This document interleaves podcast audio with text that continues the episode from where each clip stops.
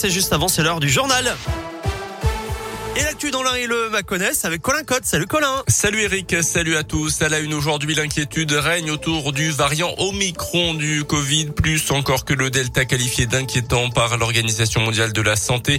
En France, une petite dizaine de cas suspects ont jusque-là été détectés selon le ministère de la Santé. Plusieurs pays dans l'Australie ont quand même décidé de fermer leurs frontières aux étrangers jusqu'à nouvel ordre. Dans ce contexte, le dépistage réactif dans les écoles est généralisé en France à partir d'aujourd'hui. Un protocole qui permet de tester l'ensemble d'une classe de primaire lorsqu'un cas est détecté. Les élèves qui sont négatifs pouvant ensuite retourner en cours. Un dispositif déjà laissé dans une dizaine de départements dont le Rhône, le recteur de la région académique Auvergne-Rhône-Alpes, Olivier Dugrip, en dresse le bilan. Ça s'est bien passé. Euh, nous avons réussi à établir un partenariat très actif avec les laboratoires de biologie. Ceux-ci ont pu intervenir dans 60% euh, des cas, ce qui a permis d'éviter un grand nombre de fermetures de classes. Mais avec euh, l'augmentation des cas de contamination, cela devient un peu plus difficile. Le pourcentage baisse régulièrement, d'où l'intérêt des nouvelles mesures et de la possibilité qui est donnée aux familles de faire euh, elles-mêmes tester leur enfant. 175 fermetures de classes auraient donc été évitées depuis la mise en place de cette expérimentation dans le Rhône. Plus de 40 000 boîtes d'autotest doivent être acheminées cette semaine à tous les élèves de 6e de l'académie.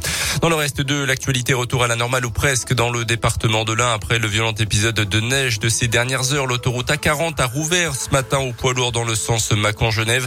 Mais le réseau secondaire reste quand même difficile, notamment dans le Revermont, le Haut-Budget. Certaines lignes de transport scolaire sont en effet à l'arrêt aujourd'hui. La vigilance orange à la neige et au verglas sera levée à 16 heures selon Météo France. Deux réunions publiques dont une ce soir à Lagny autour du thème de la centrale nucléaire du budget. La deuxième réunion aura lieu demain à Ballan. Les élus s'organisent en ce moment pour mettre à jour les documents administratifs nécessaires en vue de l'implantation de deux EPR de deuxième génération à la centrale de Saint-Vulbas. Une consultation publique est obligatoire. En décembre 2019, les élus du département de l'Ain s'étaient prononcés en faveur de ce projet. À retenir également cette manifestation demain des professionnels du médico-social à l'appel de la CFDT. Un rassemblement est prévu euh, demain après-midi devant la préfecture à Bourg-en-Bresse pour encore une fois demander la prime Ségur de 183 euros net. Le syndicat CFDT a également préparé des cartes afin que chacun transmette ses vœux au Père Noël. En réalité, le destinataire et la Confédération des employés du secteur afin qu'il fasse pression à son tour sur le gouvernement.